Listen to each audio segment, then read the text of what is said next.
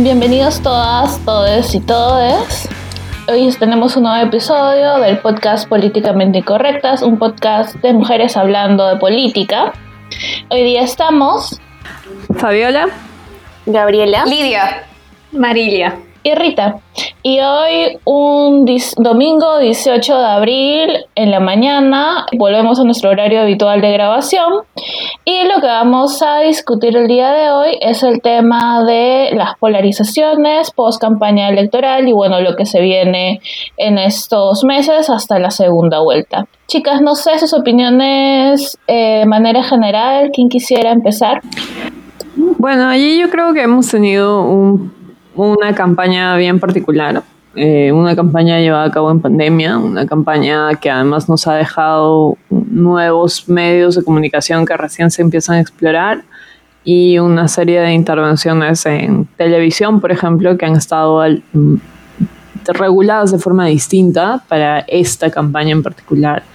Creo que eso ha generado también que muchas candidaturas tengan que pensar otras fórmulas de, de hacer campaña y que se inserten un poco más en, por ejemplo, redes sociales, que las usen con un poco más de seriedad, que se inserten en espacios como TikTok, que para muchas, muchos candidatos fueron espacios nuevos y que en algunos casos explotaron más que en otros, ¿no? La intervención de De Soto en TikTok, por ejemplo, fue, fue notable, ¿no? Al margen de nuestra de, nuestra afinidad o no con esa candidatura, fue notable su intervención en esa red social, que además era una red social que ya había convocado marchas y de la que esperábamos que, moviera gente también, ¿no? Creo que eso fue algo importante.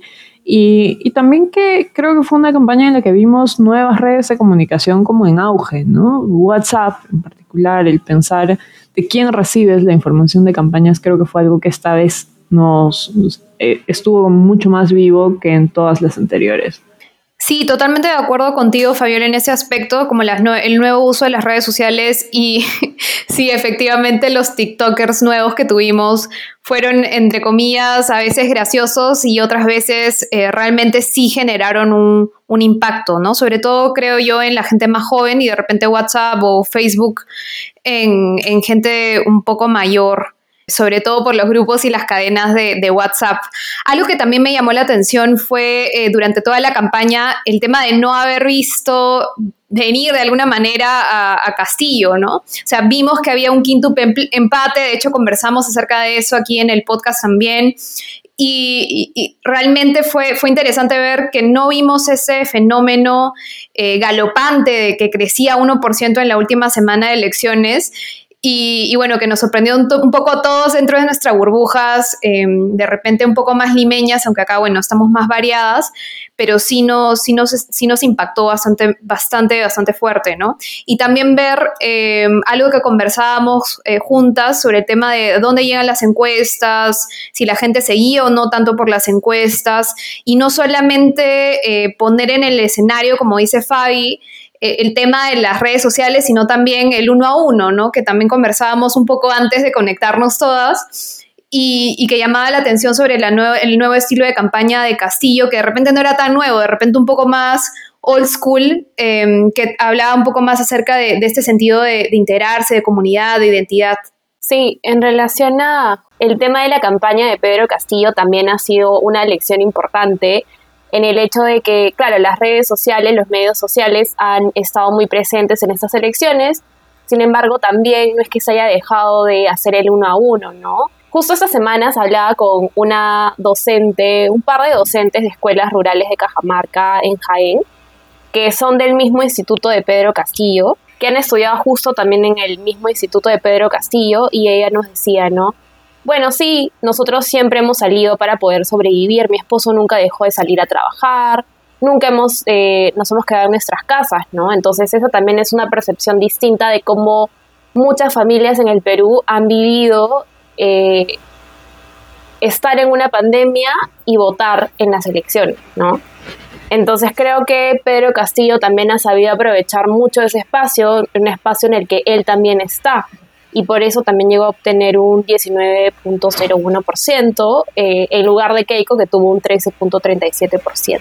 Creo que varias cosas eh, ya han mencionado que creo que coincidimos en varios aspectos. De hecho, lo de las encuestas me toca personalmente porque eh, en algún momento vimos la diferencia de metodologías de las encuestas y sí, definitivamente el que sean telefónicamente ya marca un sesgo en cuán representativas puedan ser de alguna manera.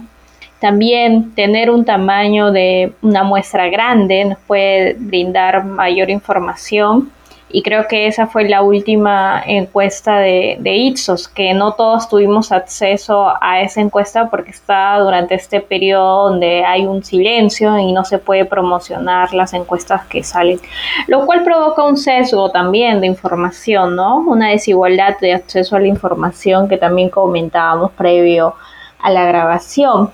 Y por otro lado, también me parece que al tener una campaña con 18 candidaturas, y que de estas 18 candidaturas más o menos dos o tres sean posiciones moderadas, el centro y las demás sean claramente extremos, ya sea de izquierda o derecha, nos da a relucir que, claro, en una situación de crisis como la pandemia, donde mucha gente ha perdido familiares y ha perdido en general compañeros de trabajo, etcétera, parece ser que las posiciones extremas suelen tener más apoyo electoral.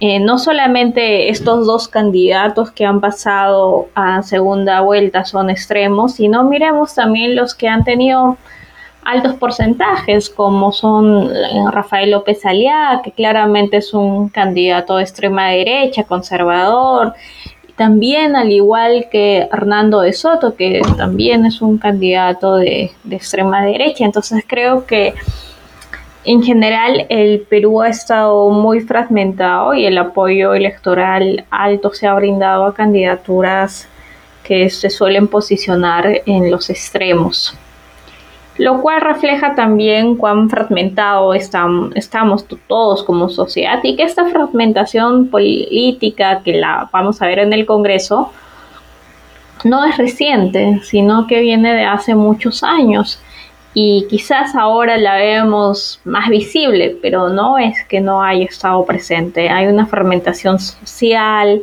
muy clara que ha estado vinculada también a una desigualdad de acceso a servicios como la educación, como la salud, que claro, con la pandemia se evidencian más porque obviamente está en riesgo la vida, en la educación, por ejemplo, no cuando el gobierno intentó aplicar eh, e intenta todavía ver lo de hacer clases virtuales, resulta imposible para muchos niños porque no tienen internet y no tienen tampoco un dispositivo para acceder a educación. Entonces es ahí cuando viene la pregunta, claro, eh, se ha evidenciado que somos una sociedad dividida, una sociedad polarizada, pero eso no es reciente. Está siendo más visible, sí, pero no es reciente. Marilia, también lo mismo, ¿no? Un poco hablando del tema de polarización, vemos que hay varios estudios que mencionaban que Perú es, y bueno, en general creo yo, eso es un debate dentro de los estudios de desarrollo, que dentro de un país tienes varios países, ¿no? En ese caso, Lima parece un país diferente, eh, de repente Ayacucho es un país diferente, cada región tiene eh, incluso diferentes indicadores de desarrollo, de acceso a salud, de acceso a, educación, como lo mencionabas, y sobre todo acceso a agua, que es un tema muy, muy claro en, Perú y que realmente bastante resaltante eh, a partir de la pandemia, ¿no? No tener acceso a agua potable o a desagüe es algo que, no se podría ver o no se imaginaría de repente alguien que vive en una burbuja sanifidrina o, o, que, que, parece muy lejano, ¿no? Entonces vemos que estas burbujas de las que hablamos desde el inicio no, solamente son de acuerdo a la región en la que te encuentras, sino también se ven em, reflejadas en, por ejemplo, en, la, información que contenemos en línea, ¿no? Con todo ese perfil que generamos y que se va retroalimentando con información que parece que, te da la razón, ¿no? Que, también es un fenómeno, entiendo yo, psicológico de buscar em, cosas o, elementos o ideas. Sí, sí, Marilia, de repente tú lo conoces mucho más que yo. El sesgo de confirmación. Eso, el sesgo de confirmación, eso. Me leíste la mente, pero bueno, no. Eh, sí, justamente está el sesgo de confirmación que se junta con el tema de las burbujas, que se junta con, con, ir buscando y que también el mismo Facebook, en este caso entiendo que tiene muy, muy claro eso, te vaya retroalimentando, ¿no?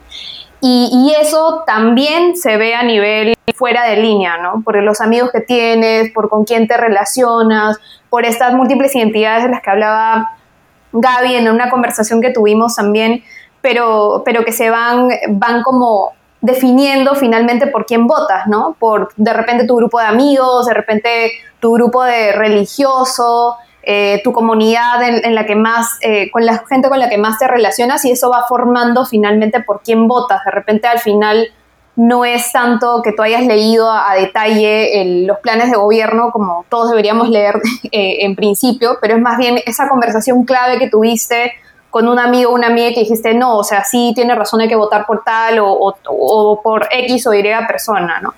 Entonces, eso es súper importante también mencionarlo y creo que nos, que tiene que ver mucho con esta polarización de la que hablamos y que tal vez es también natural ¿no? en, el ser humano. Y creo que el tema que hemos eh, mencionado anteriormente de las fake news y de otras redes sociales como los grupos de como los grupos de WhatsApp en donde se comparten un montón de cadenas eh, incluso quizás los grupos de Facebook eh, son una herramienta que puede que de hecho hacen que esta polaridad, no sé si empeorar o afianzar esta polarización, ¿no? Nos permite hablar de cuáles van a ser los efectos de esta polarización, de esta fragmentación que Malira mencionó.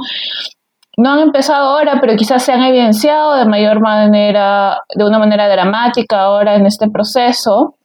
¿Cómo va a afectar eso las siguientes, bueno, los siguientes dos meses de, campaña hasta la segunda vuelta y luego el trabajo ya posterior con el Congreso, el Ejecutivo con el Congreso, porque la fragmentación es real, ¿no? Y ha llegado, no se ha acabado con, con la primera vuelta. La fragmentación es real y además es muy profunda, ¿no? Porque ahora tenemos grupos políticos que están agrupando muy poco el porcentaje de intención de voto de primera vuelta eso es muy significativo, nos va a acompañar cinco años más.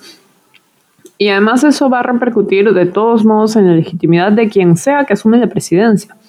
Además, en un escenario en el cual el Congreso ya tiene muy bien claro cómo, uh, cómo sacar presidentes este, del, del, contexto cuando quiere, ¿no? Entonces, este manejo de la vacancia y el hecho de un tribunal constitucional que ha fallado pues en su labor en el momento en el que ha podido establecer una línea clara en este sentido, es algo que efectivamente nos puede pasar factura y que veo relativamente fácil, ¿no? Ahora además grupos que durante la campaña han tenido una serie de disconformidades entre sí, como Juntos por el Perú, Partido Morado, van a tener que plantearse, y sería bueno que lo hagan, seriamente ser bancada en conjunto, ¿no?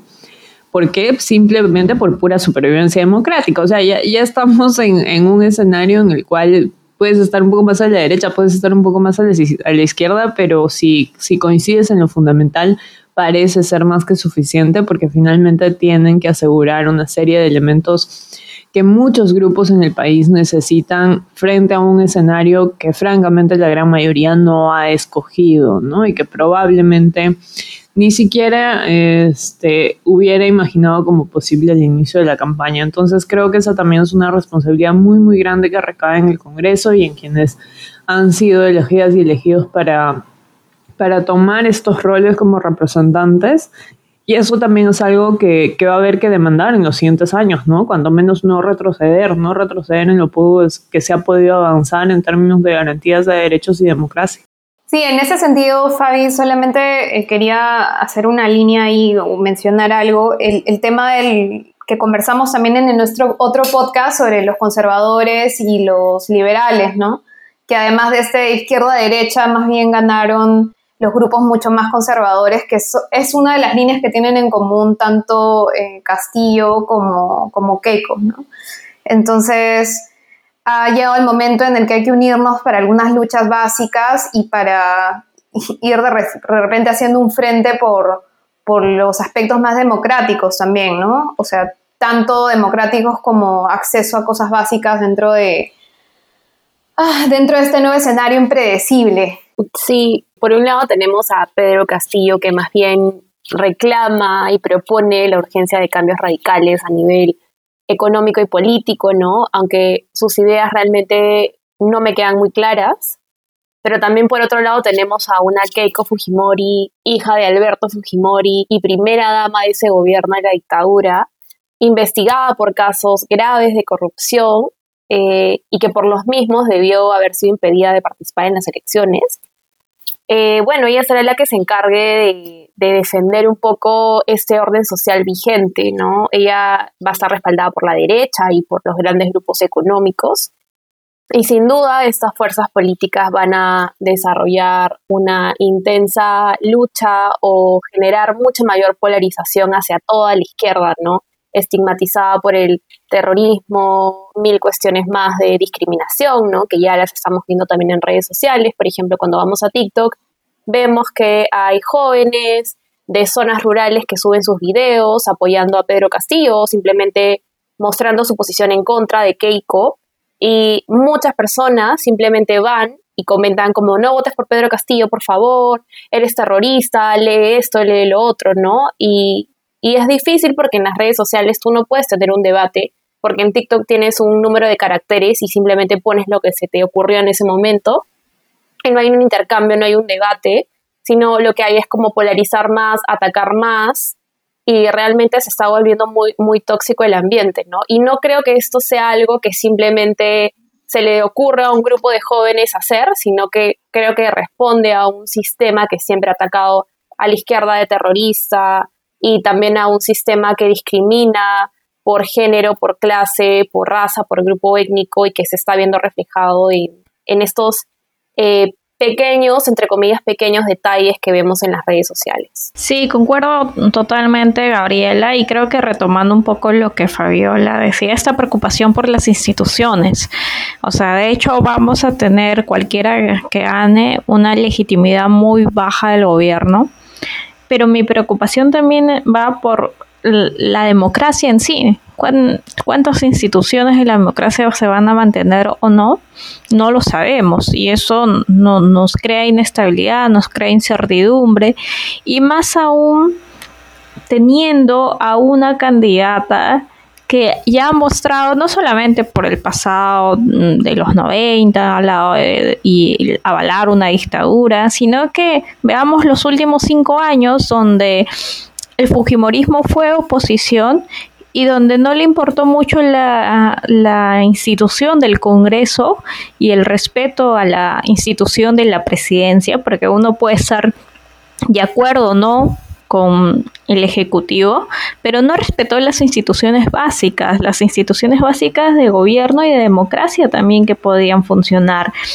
Entonces, teniendo o eligiendo a un, probablemente, como ahora se está colocando, que pueda defender su candidatura, el modelo económico, no reconociendo ninguna falencia de cómo se aplicó esto desde los 90 y aún así teniendo el claro recuerdo, no solamente desde los de hace 30 años, en los 90, sino el recuerdo más cercano de lo que fue, significó noviembre del 2020 en Perú, donde no se respetó claramente la institucionalidad del país.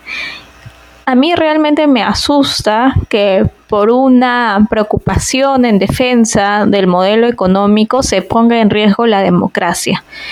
Y, creo que desde luego, ninguna de las dos opciones nos aseguran que van a respetar las instituciones democráticas, pero yo sí le tengo más temor a la candidatura de Keiko porque sé cuáles son sus prácticas de control de medios de comunicación y cuáles van a ser posiblemente estas prácticas ya institucionalizadas o cómo se va a dar la corrupción institucionalizada desde el gobierno. Entonces creo que ahí hay que reconocer y hacer una autoevaluación de qué nos preocupa más. Mantener un modelo económico que ha traído al país, tal como se viene aplicando, desigualdad, pobreza extrema, también, porque sobre todo desigualdad, creo yo, porque eh, creo que eso es lo más evidente, vulnerabilidad, ¿no? Porque si bien, claro, en grandes cifras podemos decir, no, la pobreza se ha reducido, claro, pero el 70% de la economía es informal. Entonces, ser informal te hace vulnerable a cualquier situación extrema, una situación extrema como la pandemia. Entonces creo que ahí vale la pena revisar y hacerse esta autopregunta, ¿qué, nos preocupa más? ¿Mantener ese modelo económico, no reconocer que no ha tenido ninguna falla?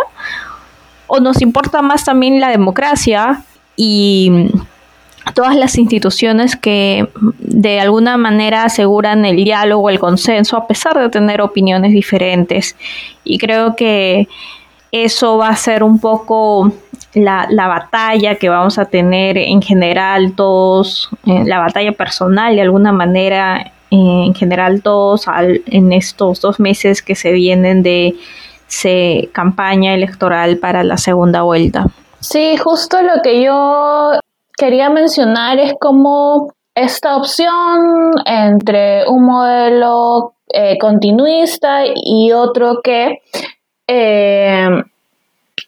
ofrece un cambio radical, eh, ha evidenciado que mientras hay varias cosas que nos pueden unir en la lucha, hay otras cosas que nos separan, ¿no? Como mujer bisexual, o sea, en ninguna de las dos eh, encuentro seguridad, pero la manera en que un sector de lo que se denomina comunidad LGTBI, o sea, no creo que en verdad se pueda hablar de una comunidad en, en, en estas circunstancias, se ha decantado de una manera tan clara por una opción completamente antidemocrática que tampoco asegura respetar sus derechos, solo puede ser explicado desde, las clases, ¿no? Desde, desde, desde la raza, pero quizás, pero sobre todo desde la clase. Y, creo que nos, nos, nos, nos pone manifiesto la debilidad existente desde tantas luchas para articular, ¿no?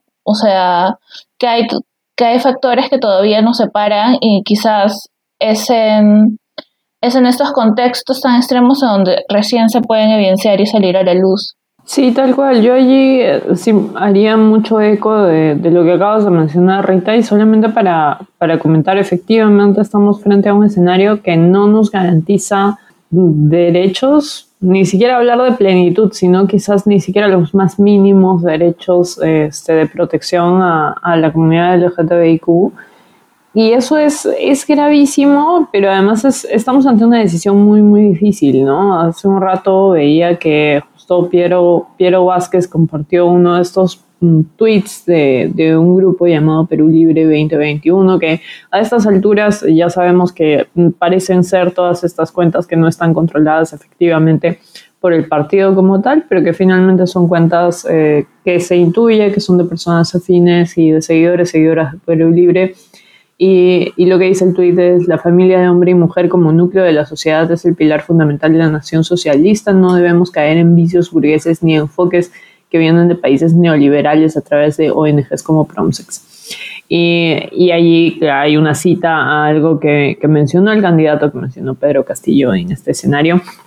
Y claro, y ahora el gran punto de comparación es uno solamente, que quienes están planteando que el apoyo debería ser a la candidatura de Keiko Fujimori afirman que esto se da en base a que ella no estaría en contra de una unión patrimonial que como bien deberíamos recordar ha sido uno de los puntos eh, en discusión, sí, pero ha sido uno de los puntos con los que las campañas como matrimonio igualitario han luchado muchísimo, porque precisamente no se trata solamente de un reconocimiento de derechos diferentes ante situaciones similares. Eh, y, es, y eso es algo que, que, va a ser muy duro, que va a ser muy, muy difícil en, en los siguientes años para la comunidad LGTBIQ como tal, en, términos generales, y que también lastimosamente va a generar que muchas, muchas de nosotras tengamos que pensar en, en cuáles son los escenarios posibles, ¿no? En este escenario va a ser un escenario de lucha por cinco años más, una lucha que además no sabemos en qué desencadena, no sabemos con qué garantías y que como le mencionaba Carlos Celada en su columna de hace unos días, que efectivamente nos va a invitar a pensar lo realmente difícil que se viene por delante y si, y si tenemos o no posibilidades de salir también, ¿no? Y es un escenario en el cual sí resulta muy importante recordar algo que precisamente él pone en su columna, ¿no? Que sabemos eh, de estrategias de supervivencia y resiliencia y que a nadie se le debe exigir con la, e, con la existencia del ser héroe o heroína en su propia tierra. Y eso es algo que, que va a ser muy difícil y que creo que está atravesando la comunidad de una forma muy difícil y efectivamente estamos también pues repitiendo muchos de los parámetros de exclusión que son propios a nuestra sociedad y que tienen que ver con exclusión económica, que tienen que ver con exclusión social, que tienen que ver con racismo también y con cómo esto eh, se inserta finalmente en la identidad del LGTBIQ eh, y eso es innegable, ¿no? O sea, resulta innegable ahora y están presentes esos discursos en la comunidad LGTBIQ también con, con absoluta transparencia respecto de lo que se está diciendo, ¿no? Sí, efectivamente, también mencionar ahí que, que justamente por eso creo que una visión que tenemos colectiva es eh, de hablar sobre las identidades y la interseccionalidad, ¿no? Y, y, creo que ahí también ha sido un golpe duro para los movimientos feministas en, en Perú. Eh, tener que elegir entre estos dos grupos bastante conservadores, ¿no? Sobre todo recordando el tema de las esterilizaciones forzadas con Fujimori.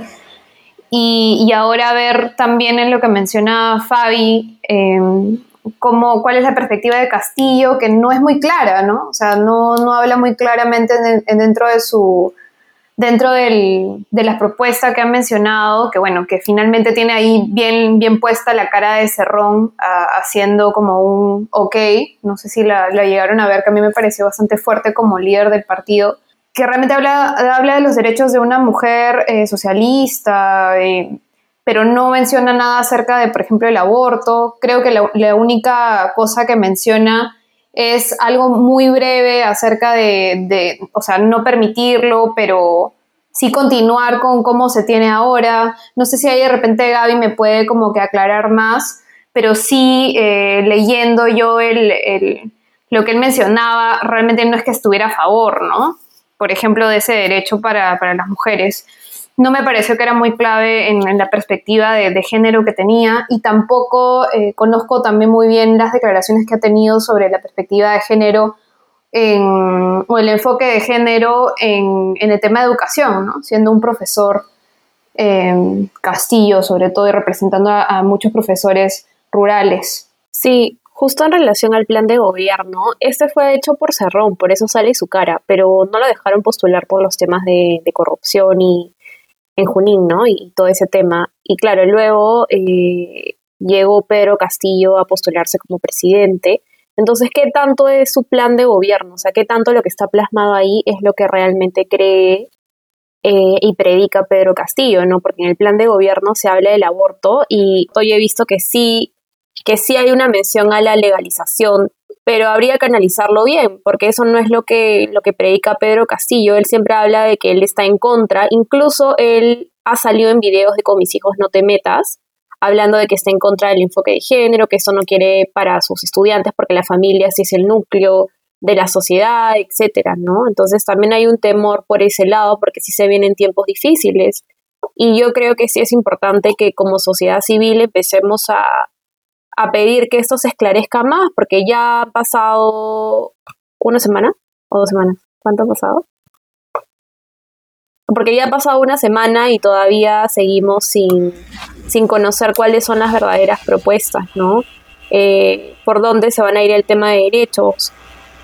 Porque creo que, o sea, tú naces con derechos, no es que una iglesia te los da, no es que un párroco te los da, no es que un Estado te los da, sino que los tiene que garantizar, porque ya nacemos con ellos, ¿no? Entonces, Claro, eso es en la teoría, pero en la práctica es, es muy difícil lograrlo, pero creo que es momento de, comenzar a, exigirlo.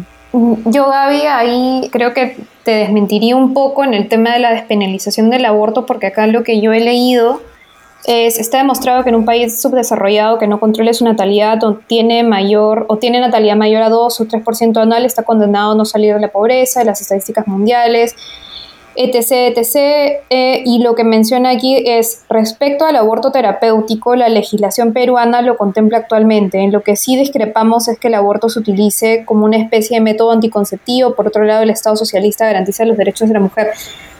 Sí, pero, pero no es claro, no, no, no me queda a mí claro que es en todos los casos. Eh, y lo he releído varias veces porque no tampoco me queda eh, muy, muy claro y también en las declaraciones que tú mencionabas eh, de, Castillo, él estaba en contra del, de justamente del enfoque transversal de género y ah, realmente no, no creo que siga este lineamiento o de repente lo dejan un poco ahí en el aire, ¿no? Yo creo que allí hay que ser muy crudas respecto de que estamos frente a dos partidos o a dos y a dos personalidades políticas que en definitiva no representan ni los ideales feministas ni la protección a comunidades LGTBIQ.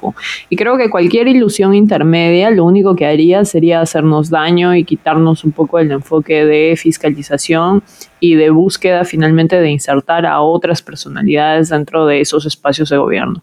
Creo que va a ser muy difícil, además, que, por ejemplo, este, alguna mujer feminista este, de amplia trayectoria respecto de eh, temas de género, por ejemplo, asuma ese Ministerio de la Mujer y Poblaciones Vulnerables. Creo que va a ser muy difícil pensar en alguien con una perspectiva un poco diferente a que asuma justicia, por ejemplo, ¿no? O sea, creo que estamos ante ese escenario y creo que lo que sí hay que dimensionar es que efectivamente estamos frente a un plan de gobierno que como que no lo dejen claro, ¿no? Habla más o menos del control de la natalidad, pero al mismo tiempo no. Eh, es como alguien mencionaba en una de las redes, es un plan de gobierno que es más bien un ideario, ¿no? No es un plan de gobierno, excepto en algunos temas muy específicos, como algunos de salud, que dicen más o menos qué es lo que se haría. Pero estamos frente, este, en el caso de Castillo, un plan de gobierno que es muy, que es bastante confuso, y en el caso de, en el caso de Keiko, frente a un plan de gobierno que hace una serie de, de como suerte de promesas y que no tiene una, una operacionalización clara. Y creo que en ese escenario, frente a dos candidaturas que no garantizan ni derechos de las minorías, ni temas de inclusión de derechos de las mujeres en particular. Eso pasa con el caso de aborto, eso pasa con el caso de eh, matrimonio igualitario, por supuesto, y eso pasa con algunos otros temas que han estado muy presentes en nuestra agenda más reciente en el país, como eutanasia, ¿no? O sea, eso es me parece que es claro, a eso hay que adicionarle el tema de los profundos discursos de exclusión hacia personas migrantes y refugiadas, que también han sido un tema muy difícil en ambas candidaturas. O sea, yo creo que nos enfrentamos en cualquier escenario a gobiernos que no van a garantizar todos nuestros derechos y creo que más bien entrar en la lógica de, eh, al menos desde la comunidad LGTBIQ, en, entrar en la lógica de es con esta candidatura o es con esta otra, genera más bien la ilusión de que podemos esperar algo de cualquiera de ambas y creo que ese no es, creo que eso, ese no es el caso, ¿no? Creo que no deberíamos ir por ese camino eh, en, el, en el análisis. Vamos a tener que tomar una decisión, sí, pero creo que en cualquier caso, al menos este, para, para quienes compartimos esta identidad, va a ser, si es que lo miramos desde todas sus aristas, una decisión dolorosa en cualquier escenario, ¿no? Sí, coincido con que va a ser de todas maneras muy difícil en cualquiera de los ambos escenarios y quizás si uh, cualquiera de las uh, candidaturas, dos candidaturas siguientes hubieran pasado a segunda vuelta, hubiéramos estado en la misma encrucijada. Eh, pero también creo que al tener que tomar una decisión, eh, y teniendo estas dos candidaturas que tenemos, creo que apostaría con quien tiene más vocación o por lo menos un poco más de cuota de negociación. Y ahí me parece, y espero no equivocarme, eh, creo que hay que evaluar también los perfiles, lo, más allá de lo que hicieron o no sus, sus, sus, padres, en el caso de Keiko Fujimori, sino fijarnos en los perfiles personales o más allá de la compañía, como en este caso eh, la, de Cerrón con Castillo. Sea, creo que ahí hay que fijarnos, ok, con cuál de estas candidaturas voy a tener un poco más de margen de acción. Y quizás es muy estratégico lo que digo, pero creo que vale la pena al tener que tomar una decisión hacerse esa pregunta, porque alguien que no cree en los derechos humanos no va a creer, por supuesto, ni, ni, en, ni en mínima cantidad en derechos de las minorías, ni en derechos de las mujeres, ni va a creer, obviamente, en la inclusión a personas inmigrantes, mucho menos, ¿no? Entonces, ¿cuál de estas dos candidaturas, por más que no nos gusten, por más que las dos evoquen ciertos valores autoritarios, cuál de las dos nos podría brindar a todos los progresistas en general tener un poco más de margen de acción. Hay algunas cosas que me llaman la atención del discurso en tema de derechos, ¿no? Por ejemplo, ahora que estaban hablando de qué es lo que se dice respecto del aborto, es una cuestión que ellos no plantean desde el tema de derechos de las mujeres, derechos sexuales y reproductivos, sino lo plantean desde una lógica del desarrollo y de cómo eh, la tasa de natalidad eh, impacta en el desarrollo de la sociedad, ¿no? que es un tema ya prácticamente es un discurso antiderechos y también sus planteamientos o su punto de vista sobre las ONGs se alinean con el punto, con el discurso antiderechos contra el discurso fundamentalista. Por ahí, ahí cuando yo estaba comentando esto con alguien, ahí me mencionó también que creo que era Cerrón quien había tenido un discurso antisemita en, alguno, en alguna oportunidad. Y todas estas cosas son cosas que comparten tanto la derecha como la izquierda conservadora, ¿no? Entonces, no sé qué tanto se puede negociar en tema de derechos si es que el gobierno de Castillo sigue, sigue esta línea, pero de todas maneras hay, eh, o sea, creo que por ahí no va, creo que por ahí no va el análisis de que por quién votar, ¿no? Yo creo que el análisis de por quién votar en un escenario tan trágico como este va respecto de eh, respeto de algunos respetos mínimos por la democracia y por la institucionalidad que te permitan mantener el Perú como un Estado demócrata en, en, algún nivel siquiera y evitar una perpetuación en el poder de determinado, determinado candidato o candidata. Sí, con el tema de despenalización del aborto, la verdad que a mí tampoco me queda muy claro eso, pero, pero me parece súper interesante lo que mencionabas, ¿no? Que está planteado desde una visión más como control de natalidad y desarrollo que, que más bien desde una visión desde la propia libertad de las mujeres para decidir sobre su cuerpo, ¿no?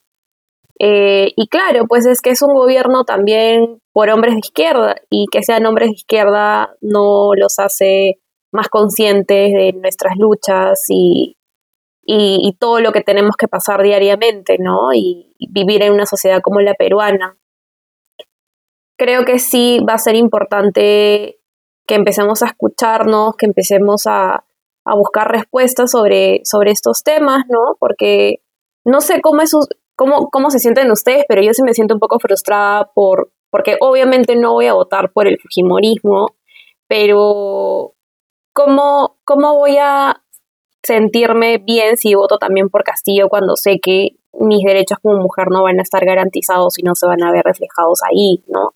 Pero claro, por otro lado, me pongo a pensar y digo, a ver, para bien o para mal, soy una mujer de clase media que igual voy a seguir teniendo ciertos derechos y privilegios frente a otro grupo de personas que realmente vienen años de años siendo excluidas socialmente por este sistema neoliberal que los ha aplastado y que la pandemia ha agudizado. Ni siquiera tenemos vacunas, eh, se está viendo el tema de pedir a los privados que puedan gestionar las vacunas también. Bueno, no sé cómo habrá quedado bien ese tema, pero claro, no es como que un poco también mi sentimiento de, ok, al fin y al cabo voy a estar bien en cierta medida, o quién sabe, tampoco lo tengo muy claro, sinceramente. Pero es como que también pensar en, en las otras personas que, que hace tiempo vienen pidiendo cambio, porque este voto del sur y del centro no es de ahorita, o sea, no es con Pedro Castillo, sino también fue con Ollanta, o sea, el mapa también estuvo marcado por lo mismo. La gente hace tiempo está pidiendo un cambio y, ¿Y cuándo, ¿Y cuándo lo vamos a permitir, no? O sea, vamos a seguir aliándonos con la derecha y sacando campañas contra la izquierda diciendo que es terrorista eh, y mil cosas más, ¿no? O sea, ¿cómo vamos a, conciliarnos con eso? Esa es como mi, mi, preocupación en estos momentos. No sé cómo se sienten ustedes. Sí, yo me, yo me siento muy parecido. De hecho, yo creo que esta es una elección que para mí personalmente es una elección entre el voto blanco viciado y Pedro Castillo. O sea, creo que el fujimorismo simple y llanamente no es, este, no, no es una opción viable. Creo que es una opción que, que, que no considero opción. ¿no? O sea, a mí personalmente me ha pasado trabajar con los grupos de, familias que siguen buscando a sus muertos y desaparecidos. Este, he investigado durante años violaciones sexuales a mujeres y esterilizaciones forzadas. Ese es un escenario que simplemente para mí no existe. Y entiendo a, digamos, entiendo de dónde vienen las personas que plantean que sí Keiko Fujimori no es su padre, hay muchas cosas por discutir allí, pero con certeza no es alguien que rechace los hechos que autorizó o mandó su padre. Entonces, eso creo que nos, nos debe llevar a, un, a, un, escenario que tiene que ser claro y que francamente hace que sí llame la atención. A mí me llama profundamente la atención tener dos meses hacia la segunda vuelta y que en la primera semana muchísimas personas se hayan volcado en favor de Keiko Fujimori este, personas, incluido Vargas Llosa, ¿no? que durante años ha tenido una posición en contra, en contra, en contra, y que ahora se vuelca a favor de Keiko Fujimori, me parece que es sumamente humillante y me parece que es además una, una aberración horrorosa en términos de ni siquiera hemos terminado de buscar a los muertos del, de, de la dictadura fujimorista. Ni siquiera hemos terminado de ir a los lugares. La ley de búsqueda de desaparecidos se ha puesto en debate durante muchísimo tiempo de forma total y completamente absurda y no hemos llegado todavía ni siquiera a desembolsar la cantidad de presupuesto que se necesita para terminar los procesos de búsqueda de desaparecidos.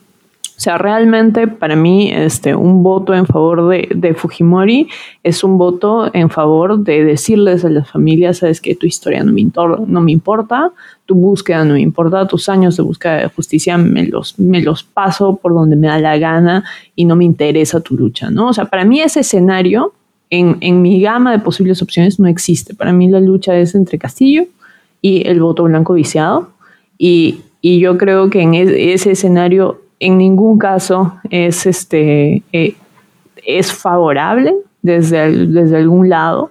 Creo que va a requerir muchísima mirada muy cercana. Yo quiero escuchar lo que termina diciendo Castillo en los siguientes dos meses. Yo necesito saber qué es lo que va a decir, qué es lo que va a proponer finalmente. Y creo que muchas personas se sienten también igual, ¿no? Pero a mí lo que sí me llama profundamente la atención es este gran grupo de personas que de un día para el otro este, han decidido en cualquier espacio, eso da mucha cuenta de finalmente esto que estamos conversando, que es la polarización, ¿no? De una polarización que ya existía y que solamente necesitaba un detonante. Y, y, de la, y de la dificultad respecto del diálogo, ¿no? A mí me fastidió muchísimo que en las últimas semanas este, varios, varios de mis TikTokers favoritos, favoritas, han sido insultadas, insultados y terruqueados de la peor forma este, en redes sociales con apelativos que hubieran ameritado tranquilamente una denuncia por difamación. Y, y, se les ha tratado literalmente como basura, ¿no? O sea, en redes sociales, incluso asumiendo una preferencia, o sea, personas que ni siquiera habían hecho explícito su voto y simplemente por gente que asumió una preferencia por juzgar por su, por su origen social, por su origen eh, territorial, por etcétera, etcétera. Y yo creo que esas son cargas muy, muy pesadas con las que lidia el país ahorita y que son muy difíciles de tratar. En este escenario van a ser peor de difíciles, ¿no?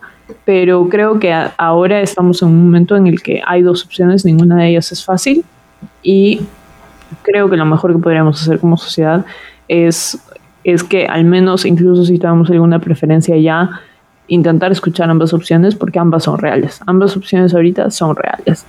Sí, por mi lado y tratando de ser positiva pero bastante complicada en este escenario. Eh, bueno, ya, perdí, no es positiva en realidad. Es, que me asusta un poco el, tema de la pérdida de, de, los valores democráticos, incluso con ambas opciones, y también ver el tema de la lucha contra, contra el COVID-19, ¿no? Que es algo más práctico, es algo más técnico y que tenemos que sacar adelante eh, con este gobierno y me preocupa mucho porque no veo como una estrategia clara todavía desde ambos lugares em, y veo que, bueno, que desde hace poco tuvimos uno de los mayores, eh, mayores impactos en el número de muertes eh, en Perú, ¿no? Y hemos, hemos vuelto a o sea, es como nunca terminó esa segunda ola, se flexibilizaron un poco las medidas, luego volvimos y el escenario ha ido cambiando y todavía no vemos un panorama claro sobre una problemática que nos afecta directamente y, siento que esta, esta votación es también votar y, va a tener, votar por la vida en cierto sentido, ¿no? O sea, votar en el sentido, no para sonar así como familias reales que nada que ver, yo, yo soy pro abortera, em, pero por eh, sobrevivir dentro de, dentro de un escenario de, de COVID-19 que nos están matando y veo que ambos, tanto Keiko Fujimori como Pedro Castillo, tienen esta opción de, bueno, de abrir todo, ¿no? De, dejar que la gente también salga, de flexibilizar un poco las normas. Y entiendo que es necesario porque mucha gente, como mencionaba Gaby, sale y nunca ha parado de salir, ¿no? Por un tema de subsistencia, por un tema de necesidad de trabajo y evidentemente no todos podemos hacer teletrabajo, no todos tenemos los privilegios suficientes por no salir y, sabemos que no salir un día significa no comer ese día, ¿no? Entonces es una encrucijada muy fuerte en la que mi, cerebro está polarizado, o sea, ya ni siquiera es yo contra, contra la comunidad, sino más bien yo me siento en un momento muy, muy abatida por este escenario y por ahora también estoy en las mismas opciones que ustedes tienen, sin embargo me estoy lanzando más por el blanco viciado, eh, aunque sé que al final voy a tener que tomar una decisión, ¿no? También esperando ver cuáles son los discursos que van a salir, cuáles son las alianzas que se van a forjar y, tratar de tomar las cosas con, a pesar de todo, con, un grano de sal y, con una, no sé, mirando las cosas en perspectiva. Pero sí. Sí, yo creo que es fundamental lo que has dicho, eh, sobre todo un poco la empatía, ¿no? La empatía cuando, o sea, hay muchas formas en cómo uno puede analizar el comportamiento social de las personas, pero creo que hay ciertos valores que Hingrejar alguna vez los anunciaba, valores materialistas y valores postmaterialistas, ¿no? Cuando una sociedad ya llega a alcanzar todo lo que lo material le, le, cubre, sus necesidades materiales, pasa a tener estas demandas por cuestiones más postmaterialistas relacionadas a la defensa de los derechos de la mujer, de las minorías, etc. Creo que la pandemia siempre, bueno, siempre los peruanos hemos tenido más valores relacionados a lo material, pero creo que la pandemia los ha agudizado más. Entonces, en esa posición, claro, nuevamente lo que decía Gaby, claro, yo soy mujer de clase media, pero hay que ser empáticos con toda la gente que no ha tenido acceso a todo eh, ese crecimiento económico y que veía por todo lado que el Perú estaba muy bien, las cifras estaban muy bien de crecimiento económico, no hay pobreza. Y miraba su olla y no tenía exactamente qué comer. Y encima le decían, tú eres pobre porque tú quieres. Ay, es que no eres emprendedor, es que no le pones ganas a la vida. Entonces yo me pongo a pensar en ese encrucijada y es cuando el voto viciado y blanco me causa cierta, no sé, me, provoca, ok, voy a ser tan indiferente y votar por esto, blanco y viciado. Y, y sí, me hallo en la misma disyuntiva que tú, Lidia, en el sentido que mi cerebro también está polarizado y no, y mis ideas tampoco no se encuentran y están ahí enfrentándose. Pero creo que hay un ejercicio de empatía es clave. ¿No? Y, creo que ahí es, es fundamental el, el, ver también que, claro, hay muchos peruanos que no han sido beneficiados con este crecimiento económico y también reconocer nuestras posiciones, ¿no? Bueno, estoy hablando desde un punto de vista de mujer clase mediera, con ciertos privilegios, y creo que cuando más reconozcamos nuestra identidad, eh, es propicio pensar en los otros. Sí, estoy de acuerdo y creo que por eso también va a ser bacán poder escuchar en los siguientes podcasts, no se lo pierdan, voces también de otros espacios como por ejemplo Ayacucho, Cusco y así estaremos conversando con más mujeres. Solo quería ¿Algunas recomendaciones? Sí, desde mi lado, nada, contarles que justamente con el tema de las esterilizaciones forzadas fue parte de una tesis que hice en mi maestría en estudios de desarrollo en la Universidad de Sussex en el Institute of Development Studies. Y bueno, ahí eh, me enfoqué un poco en, analizar el proyecto Kipu. No sé si todos, todas, todos lo han revisado, pero es muy, muy, muy interesante. Es un espacio donde se pueden escuchar incluso los, los comentarios de la gente que justamente vivió la etapa eh, y el fenómeno, bueno, no es un fenómeno, pero la, terrible eh, violencia contra los derechos humanos y pueden escuchar directamente a las personas. Es un espacio interactivo, así que recomiendo mucho entrar a la página web, enterarse un poco más, de repente las generaciones más, más jóvenes y, bueno, abrir los oídos y el corazón. Bueno, a mí me da un poco de, no sé si interés, no sé, esta casualidad, porque yo también estoy analizando para mi tesis de maestría el caso de esterilizaciones forzadas con los testimonios del proyecto Kipu. O sea, es este, así súper.